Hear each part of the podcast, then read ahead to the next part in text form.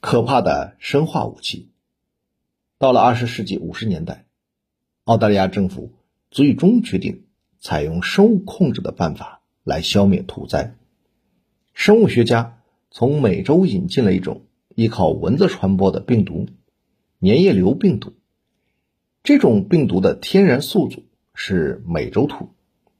能在美洲兔体内产生并不致命的粘液瘤，但这种疾病对于欧洲兔子来说是致命的。另外，由于这种病毒具有选择性，对于人、畜以及澳大利亚的其他野生动物完全无害，因此粘液瘤病毒无疑是消灭澳大利亚兔子最理想的武器。一九五零年春天，澳大利亚的科学家在莫雷达林河盆地将这种病毒释放到了蚊子身上，由于经蚊子再传播给兔子，粘液瘤病毒一经引进，很快便在整个兔群中传播开来，兔子的死亡率达到了百分之九十九点九。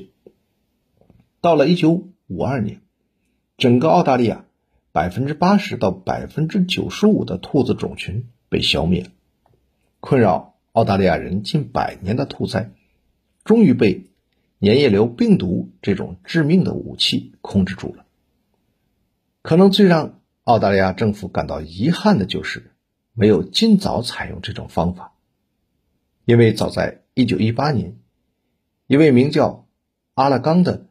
巴西科学家就曾向澳大利亚政府提出过这样的建议，只是由于种种原因，这一建议在当时并没有被采纳。最后。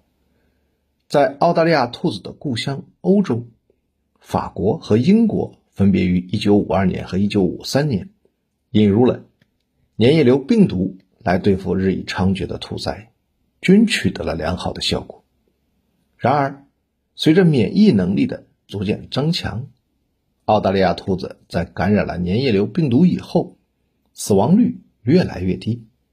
到目前已下降到百分之四十。与此同时，兔子的数目也在逐年回升，到一九九零年，已恢复到了六亿只左右。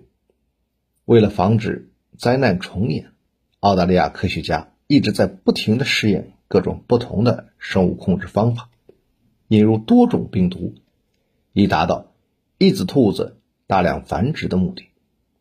目前应用前景最为广阔的是一种。最早在中国发现的兔杯状病毒，一九九五年在南澳大利亚，由于实验室的意外事故，这种病毒流传到了外界，在短短的八周时间内，造成了一千万只兔子因为病毒性出血症发作而死亡。